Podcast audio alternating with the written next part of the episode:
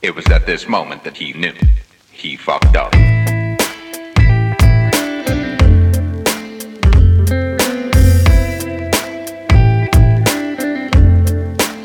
Herzlich willkommen zum 10. Fuck Up Nights Berlin Podcast. Der heutige Vortrag ist von der 8. Fuck Up Night. Die war im Juli 2015 und der Sprecher ist Alexander Wolf.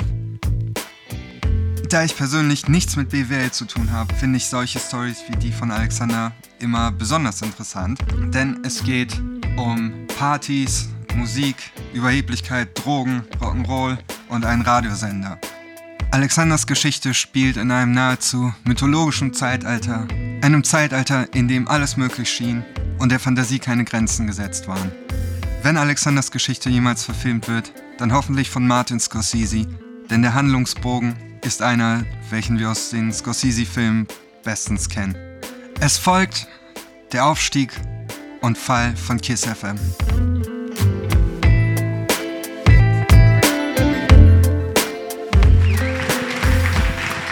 der dritte Redner, ich, ihn heute, ich war heute Morgen mit ihm im Studio. Wir hatten bei Flux FM äh, unsere kurze Ankündigung für heute Abend und ich habe gemerkt, er ist natürlich ein absoluter Vollprofi, was Moderation angeht. Ähm, er hat mitgestoppt, wie lange er da spricht und wie viel Zeit er dafür aufbringt und alles. Ihr werdet gleich hören und wissen, warum er so ein Vollprofi darin ist. Und ihr werdet auch merken, warum er ein absoluter Vollprofi in dem ist, wie man damit scheitern kann. Ähm, es war extrem schwierig, sich darauf abzustimmen mit ihm, worüber, also über welches Scheitern er eigentlich sprechen will, weil er sagt von sich selbst, er scheitert eigentlich tagtäglich. Er hat mir zwei bis drei Großprojekte genannt, äh, wo er gesagt hat, komplett gegen die Wand gefahren, äh, alles gegeben, was ich konnte und dann war es irgendwie wieder vorbei.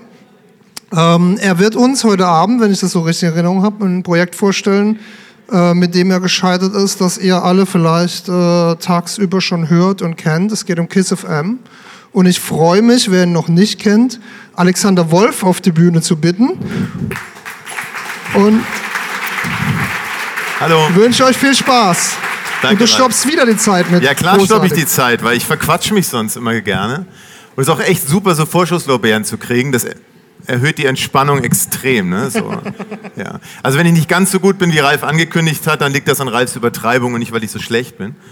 Äh, nur, dass ihr das schon mal wisst. Ja, also ich wollte euch, ich habe lange überlegt, ähm, über welches meiner verschiedenen Projekte, die gescheitert sind, erzähle ich euch denn. Äh, Ich habe gedacht, ich fange mit dem an, womit mein Scheitern begann. Denn bis zu diesem Zeitpunkt war ich immer nur erfolgreich. Alles, was ich anfing, klappte, alles war super, alles ging mir leicht von der Hand. Ich dachte, ich bin der König der Welt. Und ich dachte, ich bin so richtig geil. So, ich bin der geilste überhaupt und ähm, konnte mich auch kein anderer vom Gegenteil überzeugen, auch nicht meine Eltern. Und die das wirklich probiert haben. Und ich erzähle euch jetzt gleich so die Lehre, die ich daraus gezogen habe, weil äh, vielleicht habt ihr nachher keine Lust mehr zuzuhören und dann geht das Beste verloren. Deshalb erzähle ich quasi am Anfang schon. Das, das wirklich Wichtigste, was ich aus diesem, aus diesem Hinfallen gelernt habe, ist, dass ich gar nicht so gut bin, wie ich dachte, dass ich bin, äh, sondern dass ich einige Sachen überhaupt gar nicht kann und äh, dass ich besser mal nicht die Klappe so aufreißen sollte, weil vielleicht ja, vielleicht kann ich es nicht einhalten, was ich da verspreche. Wäre ich damals erfolgreich gewesen, wäre ich jetzt einer von diesen typischen, arroganten, erfolgreichen Medienarschlöchern. Diese, ja, diese Leute, die halt, ne, die nicht links und rechts gucken, die nur sich sehen und so. Und inzwischen habe ich gelernt, äh, ja, sei mal nett, weil vielleicht ist der andere viel besser als du, weil du bist gar nicht so toll. Das war das Wichtigste, was ich daraus gelernt habe. Und ich habe noch gelernt, dass ich allein wirklich nichts auf die Reihe kriege. Also ich kann zwar tolle Ideen entwickeln, ich bin echt super in Visionen und Leute begeistern, aber ich kriege nichts organisiert. Mit Finanzen bin ich die größte Katastrophe, die man sich vorstellen kann. Habe ich 15 Euro, gebe ich 20 aus. Habe ich 20 Euro, gebe ich 25 aus. Gib mir 750.000 Euro Etat, ich werde eine Million ausgeben. Es ist ein Drama. Ja, das habe ich auch damals gelernt. Und ich habe gelernt, wenn man auf die Schnauze fliegt, ist das nicht schlimm. Ich dachte damals, ich bin am Ende. Ich dachte damals, okay, ich bin der größte Versager und ich werde nie wieder irgendwas anfassen, ich verkriech mich. Aber ich habe gelernt, das stimmt überhaupt nicht und inzwischen weiß ich auch, warum das nicht stimmt, weil, das hatten wir heute bei Flux FM, da fiel mir das ein, dass man ja auch die ersten Liebesbeziehungen meistens richtig an die Wand fährt, oder? Ich weiß nicht, wer von euch ist noch mit dem zusammen, den er in der Teenagerzeit, in der Pubertätsphase kennengelernt hat, hebt mal die Hand. Wer von euch hat so die Beziehung seit der Schulzeit? Echt? Erzähl mal. Ja, warte. Nee, willst du nicht jetzt? Ist ja irre. Das geht? Ihr seid glücklich? Echt? Ja.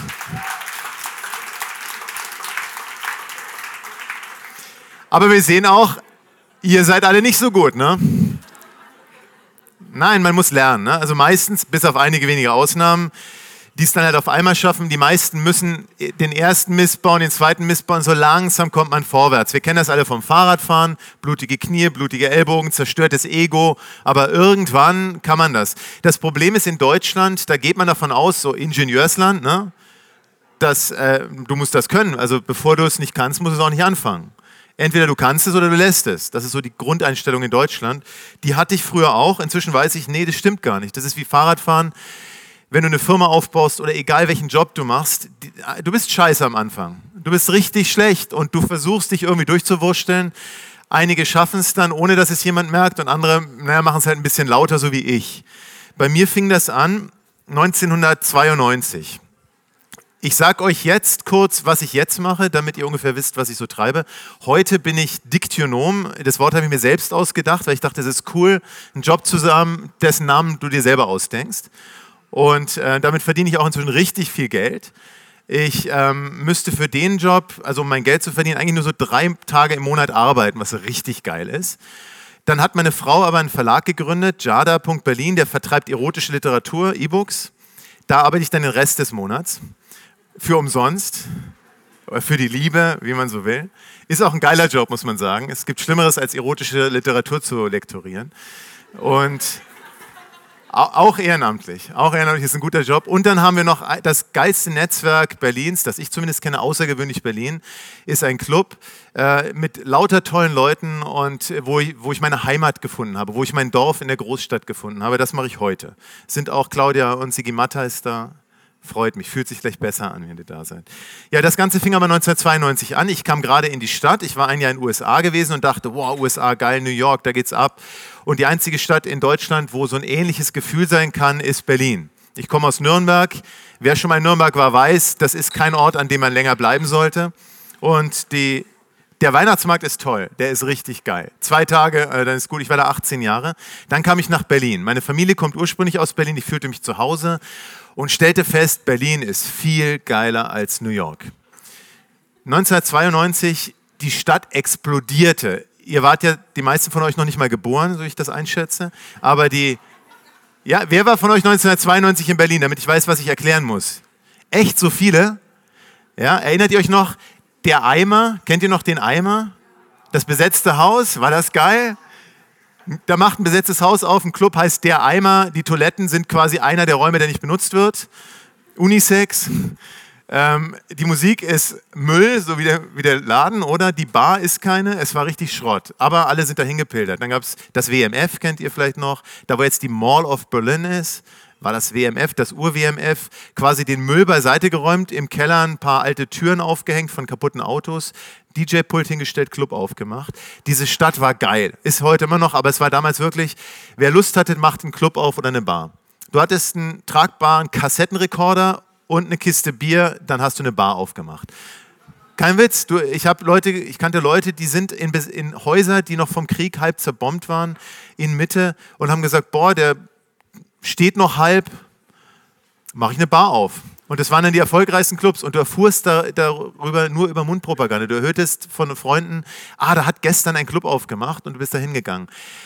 Und ich dachte, wow, ist das geil. Und dann traf ich Leute, die sagten, lass uns da einen Radiosender draus machen. Lass uns einfach die DJs, die gerade alle in diese Stadt strömen, von überall her auf der Welt, lass uns die ins Studio holen, äh, Mikro anmachen und auflegen. Wäre der geilste Sender der Welt. Weil du hast DJs aus Tokio, aus New York, aus Rio, aus Stuttgart, du hast sie alle. Und ähm, dann dachten wir, ja, dann tun wir zusammen und machen das. Und so entstand dann ein Sender, den wir Kiss FM nannten, in Anlehnung ähm, an Kiss FM in London. Ich weiß nicht, wer das von euch weiß, die starteten als Piratenradio auf einem Schiff ähm, vor England, weil da internationales Seerecht gilt und man da senden darf, ohne verhaftet zu werden. Und wir dachten, boah, geil, super, sowas machen wir auch. Piratenradio ist ein bisschen schwierig in Deutschland, weil Polizei und so weiter und wir hatten auch nicht so viel Ahnung, aber wir haben gehört, dass wenn man Kabel sendet, also Kabelradio gab es früher, das war das Ding vor Internetradio. Hat nie so richtig funktioniert. Und da in Berlin, in einigen Gegenden, Neukölln zum Beispiel, die Häuser sehr eng stehen, strahlt das ab. Und deshalb konntest du das im Autoradio schlecht, aber immerhin ein bisschen hören. Und wir dachten, wo ist das geil, wir beantragen eine Kabelfrequenz und senden dann trotzdem, kann man im Autoradio empfangen, stört die anderen Sender ein bisschen, aber ist ja nicht schlimm. Und, und dann haben wir gedacht, okay, wo kriegen wir Geld her? Dann haben wir von ein paar Leuten, die wirklich keine Ahnung hatten, echt arme Leute, Geld gekriegt. Das war Kustula Dornbrach äh, und noch ein paar andere, deren Namen ich euch erspare, weil ich nicht weiß, ob die wollen, dass das gesagt wird. Das war ein äh, arabischer Elektroladenbesitzer aus der Sonnenallee, eine griechische Architektin, die hier in Berlin fürs Land Berlin Feuerwachen gebaut hat und äh, keine Ahnung hatte. Äh, ein Grieche, der äh, so einen griechischen Großhandel, so, so Oliven, Olivenöl, Olivenpaste, andere Olivenprodukte und noch so zwei Leute und jeder hat so 10.000 Mark gegeben. Wir haben davon ein Studio zusammengekauft, von Freunden, alle Elektrogeräte, die bei uns rumlagen, zusammengepackt, alles da in eine alte Backstube im Hinterhof in der Elbestraße in Neukölln. Der Vorteil an dieser Backstube war, sie hat, glaube ich, 200 Mark Miete gekostet damals und war so richtig verrotteter, richtiger Drecksladen, so richtig, äh, richtig Ghetto. Fanden wir richtig cool. Und es war auch so, dass dann die Kids immer reinkamen und du musstest aufpassen, weil die Kids sind in den Sender gekommen und haben geklaut am Tag. Du, du, hast dann die Horden von Kindern, die stürmen in deinen Sender und versuchen alle die CDs und Geräte, alles was rumsteht, zu klauen und wieder rauszurennen. Und das war so der Sport am Tag.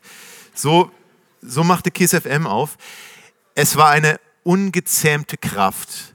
Wir waren wie Wildpferde. Wir waren wirklich, wir waren wie der Wind, der durch Berlin im Januar fegt, ja, nur heißer.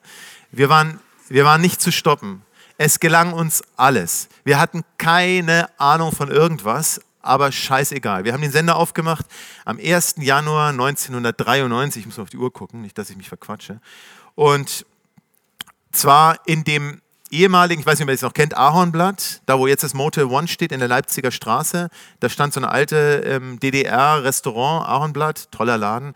Da haben wir KISS FM aufgemacht. Wir haben Flyer verteilt und gesagt, da kommt ein neuer Radiosender, Party 1.1.93, Eintritt 10 Mark. Bude voll, 2000 Gäste, Getränkeumsatz grandios, läuft.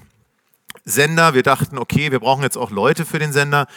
Anzeige im Tipp gesetzt, der hatte damals noch Leser und haben gesagt, und haben gesagt, wir machen Radiosender auf Wertlust mitzuarbeiten und dann standen Horden von Leuten vor unserer Tür und wir haben gesagt, okay, was willst du machen? Redaktion, prima, mach Redaktion. Event, ja, du machst Event und wir hatten auf einmal 50 Mitarbeiter. Total geil. Uns gelang alles. Morgensendung, Paul van Dyk, keine Ahnung, wer der Typ ist, aber ja.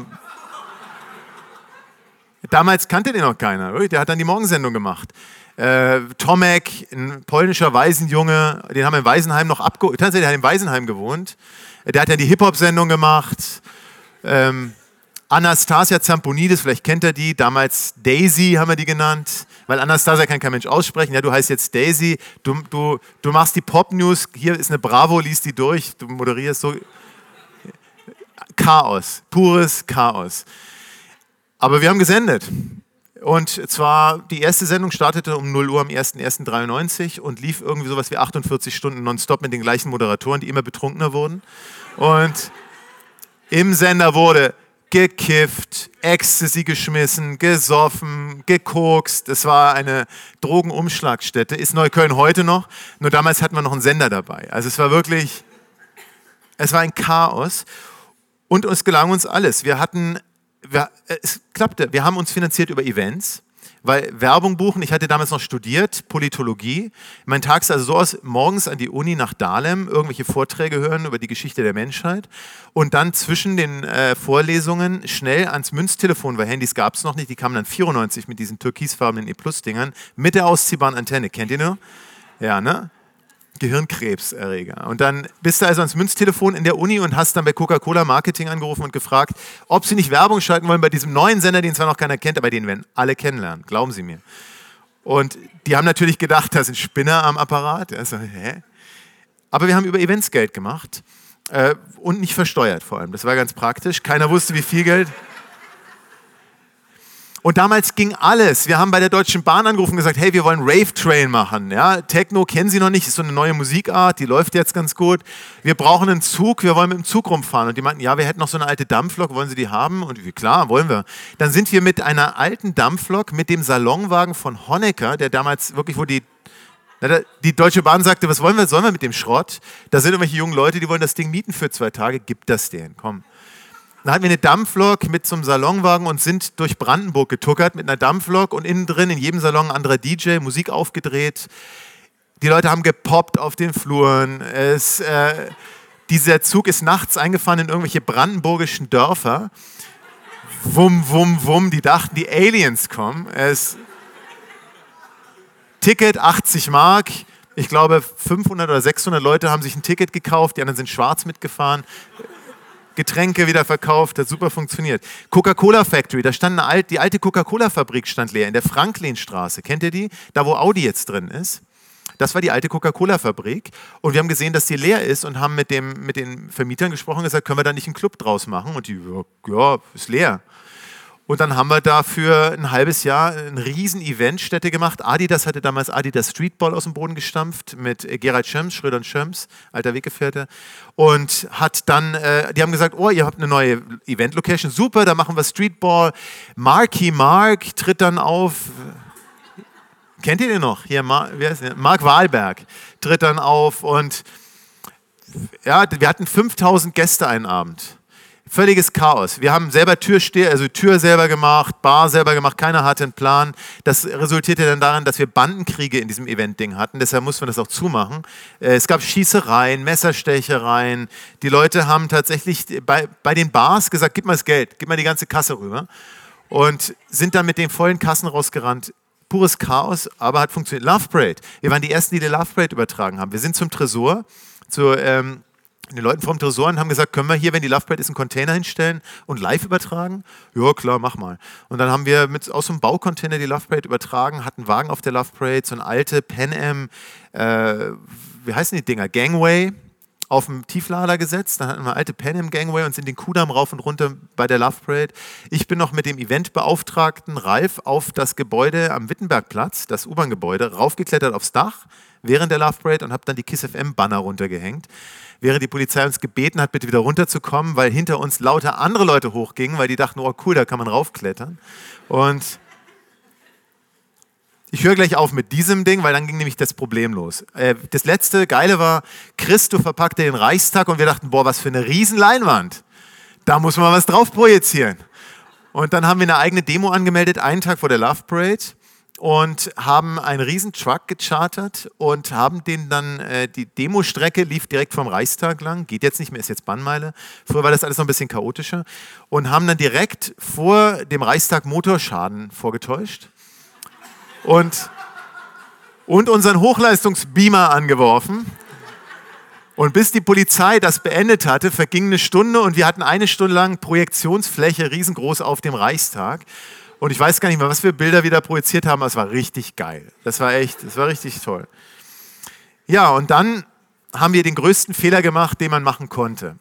Wir dachten, wir sind unbesiegbar. Wir dachten, wir sind geil, uns gehört die Welt, uns gehört zumindest diese Stadt. Wir hatten eine Vision. Wir haben gedacht, wow, Berlin ist so geil, der Rest der Welt sollte das kennenlernen. Wir wollten diesen neuen Berliner Spirit, dieses, dieses Ungezähmte nach draußen tragen. Wir wollten, dass Deutschland von uns hört. Wir dachten, das, was wir hier an Kultur schon haben, Black Music, Hip-Hop, Techno, House, diese Kultur wollten wir Deutschland zeigen. Wir haben gedacht, Berlin wird das neue Mekka der Kultur in Deutschland. Wir dachten, was in Berlin erfunden wird, wird im Rest der Republik gehört werden. Damals hat uns nur keiner geglaubt. Damals musste man den Beamten noch Geld zahlen, damit sie in Berlin arbeiten kommen. Kein Witz, damals war das so, dass Berlin so echt so, äh, Berlin, schmutzig und arm und noch nicht sexy. Und wir hatten eine Vision. Wir wollten zeigen, dass diese Subkultur Berlins die Zukunft Deutschlands ist. Und dass in Berlin Leute Dinge tun können, für die, die in Stuttgart oder München abgeschlossene Studiengänge brauchten. Und bei uns braucht man bloß ein bisschen Lust, es zu machen. Wir wollten zeigen, dass auch junge Türken, junge Araber Radio machen können. Und dass irgendwelche Leute, die stottern, trotzdem moderieren können. Und dass das sogar eine geile Sendung ist, wenn einer stottert und moderiert. Wir haben das gemacht. Ich hatte die Idee, wir setzen einen türkisch, arabisch, afroamerikanischen Hip-Hopper mit einem Hardcore-schwulen Transe in ein Studio und lassen die gemeinsam moderieren und die sollen sich gegenseitig beschimpfen. Ja, na, wenn, weil wenn du miteinander redest, ist es halb so schlimm. Also der soll seine ganzen Ressentiments gegen Schwule rauslassen und der Schwule soll seine ganzen Ressentiments gegen die äh, Kanaken rauslassen und dann gucken wir, was draus wird. Die Sendung war nicht so erfolgreich, aber die war, aber, aber wir haben es probiert. Wir hatten keine Angst davor. Ja, aber wir dachten, diese Vision, Berlin ist so geil, wir kriegen eine Antennenfrequenz. Also dachten wir, bewerben uns um eine Antennenfrequenz. In Deutschland geht das, falls ihr das nicht wisst, nicht so wie in anderen Ländern. In Deutschland kannst du nicht einfach sagen, ich will senden und darfst senden. In Deutschland gibt es eine Medienanstalt in jedem Bundesland und die Medienanstalt entscheidet, ob du würdig genug bist zu senden oder nicht. Ihr könnt euch denken, dass die Entscheidung bei uns eher in die Wer sind die denn ausfiel. Die ähm, erste Bewerbung bei der Medienanstalt um die BFBS-Frequenz 98.8, die neu frei werdende Alliiertenfrequenz. Die Amis zogen ab, die Briten zogen ab, die Franzosen zogen ab. Die Radiosender, also AFN, BFBS und die Franzosen, wurden frei. Wir bewarben uns, die Medienanstalt hat unseren Antrag bekommen. Wir dachten, am Dienstag, 15 Uhr, Tag der Medienrat, Dienstag 16 Uhr rufen die uns an, geben uns die Antenne, logischerweise, weil wir sind eh die Geisten und es kam kein Anruf. Und dann riefen wir am Dienstag um 19 Uhr an und die sagten, wer sind Sie? Und ich sagte, naja, wir sind KISS FM, wir haben diese Frequenz beantragt, haben wir die nur gekriegt oder wie? Und dann sagten die, wir haben Ihren Antrag nicht mal bearbeitet. Wir dachten, Sie machen einen Witz. Und ich sagte, wieso? Und die sagten, hören Sie, Sie sind, also Sie können froh sein, dass Sie nicht verhaftet werden mit dem, was Sie da machen. Sie kriegen auf gar keinen Fall eine Frequenz. Spinnen Sie? Wir waren da hartnäckig. Ich habe dann angefangen, Lobbyarbeit zu machen und versucht, jeden zu nerven, den es in der Stadt irgendwie gibt. Im Abgeordnetenhaus, die Grünen, die CDU, die FDP, die SPD, Medienbeauftragte, äh, die amerikanische Botschaft, die noch eine, eine Außenstelle hatte, weil wir haben ja amerikanische Kultur transportiert. Wir, äh, ich habe jeden angebaggert, ich habe jeden genervt und habe gedacht, damit klappt es, aber es klappte nicht. Anderthalb Jahre haben die uns einfach ignoriert. Äh, das war juristisch nicht korrekt, aber wir hatten eh keinen Anwalt, also haben die gedacht, wir lassen es drauf ankommen. Alle haben Frequenzen gekriegt, nur wir nicht. Bin ich noch in der Zeit eigentlich? So halb. Ihr müsst einfach irgendwann anfangen, Bu zu schreien. Ich mache es jetzt kurz. Ja? Der, der, Krieg wird kurz und schmutzig. Wir haben dann eine Demo gemacht vor der Medienanstalt und, irgendwann, und haben dann Sprayer in die, in die Sitzung des Medienrates geschickt mit einer Videokamera und gesagt, wir sprühen hier alles voll, wenn Sie uns nicht sofort sagen, warum wir keine Frequenz kriegen. Dann zog mich Ingeborg Ludwig, die Justiziarin, beiseite und sagte, hören Sie zu, Herr Wolf, Sie können hier alles Chaos machen der Welt, aber Sie kriegen keine Frequenz. Wir brauchen ordentlichen Businessplan, ordentliche Investoren, bisschen seriöse Leute hinter Ihnen. Sie werden nie, aber auch nie eine Frequenz kriegen. Ihre Chaos-Truppe aus Neukölln, no, never. Brauchen Sie, egal was Sie machen. Aber ich habe einen Tipp, Frank Otto, der gerade Viva gegründet hat und gerade ein deutsches Medienimperium aufbauen möchte, Sohn von der Otto-Familie, Bruder von Alexander Otto aus Hamburg, der möchte hier auch eine Frequenz. Der kriegt keine, weil sie so hier Krach machen und weil hier so eine Lobby ist, die sagt, wir können nicht die Frequenz nach Hamburg geben. Reden Sie mal mit dem, hier ist seine Karte. Ich nach Hamburg, super Typ, Frank Otto, super nett, hatte gerade erfolgreich Viva hochgezogen mit ein paar Leuten sofort handelseinig geworden, alles cool, alles easy. Er gibt das Geld, er gibt das Know-how, wir machen den Sender, hey, hey, alles toll, wir bauen ein Radioimperium auf, wie es die Welt noch nicht gesehen hat. Geil, super. Wir bekamen die Frequenz, alles war super, wir waren die Sieger. Wir wollten diese Stadt und dann die Welt erobern. Kleines Problem, wir hatten das Kleingedese nicht gedruckt und hatten, äh, naja, er kommt da mit zehn Anwälten. Ich hatte mir dann auch einen Anwalt genommen, wo ich dachte, hey, dann nehme ich doch auch einen Hamburger Anwalt. Remt, remt's mal, weil die kennen sich wenigstens. Blöd gedacht eigentlich, ne? aber zwischendurch hatte ich auch mein Studium geschmissen. Also ich war voll auf der Linie, wir müssen jetzt, das muss jetzt klappen, es muss funktionieren. So ein bisschen wie Amber vorhin. Ich wollte, dass das klappt. Mir war alles egal. Und als Otto kam und sagte, ja, ich brauche aber 50,2 Prozent, weil wenn ich das Geld gebe, in mein, ne? Ja, das war der Fehler. Und da standen noch so ein paar Sachen in dem Vertrag drin, die wir nicht gelesen haben. Und unser Anwalt Rems Remsmar hat sich dann auch gedacht, naja, also die Otto-Familie treffe ich noch öfter als die Jungs in Neukölln. Naja, und das endete dann darin, dass unsere Geschäftsführerin, Hauptgesellschafterin Kustula, die Griechin, und ich anfing mit Otto zu streiten, über Kleinigkeiten erst. Es fing damit an, dass auf einmal in Neukölln irgendwie drei Audi A8 an, anrauschten mit irgendwelchen Jungs in Anzügen, die aus Köln kamen, von Viva und unser Programmformat neu definieren wollten. Mehr Hits, diesen Paul van Dyk rausschmeißen, Morgensendung, hört da eh kein Mensch dieses Techno-Zeug da, diesen Krach. Äh, diese ganzen DJs da, das ist doch alles Quatsch. Wir machen Computerprogrammierung, spielen mehr Hits, gucken, was auf MTV läuft oder auf Viva, kopieren das ein bisschen, viel besser, viel massentauglicher. Und wir so, wow, wow, wow, wow, warte mal, nee, nee, das ist, wir haben schon einen Plan dahinter und die, ihr habt keinen Plan. Wir haben einen Plan aus Köln, wir wissen, was ist, Viva ist besser als ihr, wir machen das. Das gab böses Blut. Jetzt sind wir Berliner, oder? Also wer würde von sich behaupten, er ist Berliner? Hebt mal die Hand. Bitte, was ist mit euch los? Was macht ihr hier? Oder seid ihr eingeschlafen inzwischen? Kann auch sein. Berliner ist man, wenn man sich da deklariert. Wenn man sagt, ich bin Berliner. Das ist wie im Islam. Wenn du dreimal sagst, ne, Mohammed, Prophet, Gott, Allah, dann bist du Moslem. So ist es mit Berlin. Wenn du dreimal sagst, ich bin Berliner, bist du Berliner. Berliner ist man, wenn man Berliner sein möchte und für diese Stadt was tut. Und wir wären nicht Berliner, wenn wir uns verbiegen lassen würden. Also haben wir gesagt, wir lassen uns doch von so einem komischen Investor nicht irgendwas erzählen. Wir wollten in die alte Verportenfabrik in die Liegnitzer Straße in Kreuzberg ziehen mit dem Sender, der wollte nicht. Die wollten in die Medien, äh, Medienzentrum in der Wolterstraße. Wir nicht. Äh, wir wollten ein, eine Zentrale, wir wollten aus Berlin ein Mediennetzwerk, ein Radionetzwerk, KISS FM in ganz Deutschland, so wie Energy das damals probiert hat. Otto wollte gern aus Hamburg ein Mediennetzwerk bauen und KISS FM war ein Ableger. Wir wollten DJ-Radio, sie wollten eher so amerikanisches Formatradio. Es gab ein bisschen Streit. Der Streit endete darin, dass äh, unser Investor seine 50,2 Prozent dadurch, äh, damit eingesetzt hat, dazu eingesetzt hat, äh, seine Meinung durchzusetzen. Und am Schluss hatten wir einen anderen Geschäftsführer und äh, auf einmal sah das ganz böse für uns aus. Ich dachte, ist mir doch egal, ob der Geschäftsführer da jetzt eingesetzt wurde, dann besetzen wir halt den Sender. Ist doch unser Sender. Wir haben den noch aufgebaut. Also haben wir den Sender besetzt und den Geschäftsführer rausgeschmissen. Ich spare euch jetzt die Details des Ganzen. Es endete darin, dass ich eine Klage am Hals hatte, die mir mit, ich glaube, sechs Monaten Gefängnis drohte oder 500.000 Mark damals, wenn ich nochmal sowas machen würde. Und das endete darin, dass ich in der Medienszene verbrannt war. Niemand wollte mehr mit mir arbeiten. Mein Studium war geschmissen inzwischen, also ich hatte dann auch meine Ausbildung beendet relativ schnell. Und äh, ich hatte, hatte niemanden mehr, der mit mir arbeiten wollte. Die, die mit mir arbeiten wollten, waren Leute, die äh, keine Jobs zu vergeben hatten.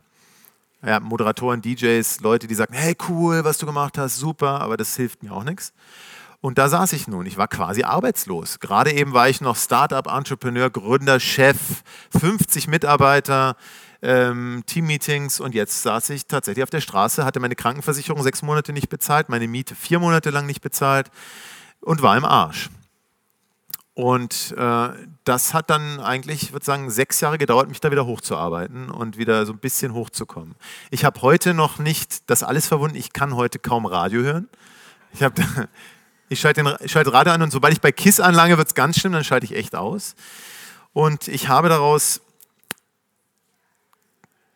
paar Sachen noch gelernt. Ich habe euch die, äh, die emotionalen Sachen gesagt, dass ich nicht so toll bin. Aber was könnt ihr daraus lernen aus diesem Ding? Äh, das Erste, was man daraus lernen kann, ist, arbeite mit niemandem zusammen, dem du nicht vertraust. Diese ganzen Startups, die mir auf dem Weg begegnet sind in den weiteren Jahren meiner Arbeit, machen immer denselben Fehler. Da kommt ein Venture Capitalist, Investor oder wie auch immer mit Geld und scheint alle Probleme zu lösen. Egal, was im Vertrag drinsteht, wenn du dem Menschen nicht vertrauen kannst, arbeite nicht mit ihm. Dein Leben ist zu kurz, um mit Menschen zu arbeiten, denen du nicht vertrauen kannst. Erst jemanden kennenlernen, erst vertrauen, dann kooperieren. Zweite Lehre aus dem Ganzen ist, ja, es dauert viel länger, vor allem wenn du gerade keinen Investor hast. Aber ein gute, guter Baum dauert auch ein bisschen. Ja, also schnell wachsen ist nicht immer gut. Nicht jeder muss den Weg von Zalando gehen. Meistens, in den meisten Fällen, gehen die Dinge schief, die man schnell machen möchte. Wenn du dir die Geduld von vornherein einbaust und nicht glaubst, dass du gleich erfolgreich bist, hast du es auch nicht so nötig, sofort ein Arschloch in deine Firma zu holen, mit, der mit Geld ankommt. Versuch langsam zu wachsen, nimm dir die Zeit und hab keine Angst, dass es dann halt nicht klappt. Weil die dritte Lehre daraus ist, der Weg ist das Ziel. Das, was Amber sagte, hatte ich auch. Ich will reich werden, ich will erfolgreich sein und so. Das ist der falsche Weg. der richtige Weg ist, ich möchte morgens gern zur Arbeit gehen. Ich will frei sein in dem, was ich tue. Ich will keinen Zwängen unterliegen. Eine, ein Startup zu gründen, ein Projekt zu starten, hat einen einzigen großen Vorteil. Freiheit. Geld, die ganzen Sachen, die kommen dann auf den Weg. Aber Freiheit ist das wichtigste Gut. Und die meisten Leute geben die Freiheit beim Notar ab und denken, sie sind dann näher am Ziel. Denkfehler. Die größte Lehre, die ich gezogen habe, erhalte dir deine Freiheit, gerade wenn du etwas aufbaust. Weil das ist der Grund, weshalb man das macht, oder? Dass man keinen hat, der einem sagt, wie man seinen Tag verbringen soll. Und das für mich ist die vierte Lehre aus dem Ganzen. Wenn es einen Ort gibt, an dem diese Lehre jeden Tag wirklich gelebt wird, dann ist das Berlin. Weil ich inzwischen gesehen habe, dass ich irrte. Damals dachte ich, als alles zusammenbrach unter meinem Hintern, dass es das war. Berlin wird verkauft an Investoren, die Hamburger kommen, das Geld siegt, alles ist ganz schlimm, Gentrifizierung. Jetzt, 25 Jahre später, ja nicht ganz, ne, 23 Jahre später, ist Berlin immer noch genauso geil, wenn nicht sogar besser. Und inzwischen habe ich gelernt, wir müssen keine Angst haben, weil Berlin ist der Ort, wo wir gelernt haben, dass Geld nicht alles ist und dass ein schönes Miteinander zwischen Subkultur, wilden Ideen, Ungezähmtheit mit Geld und Ratio der richtige Weg ist. Reich werden allein ist nicht alles.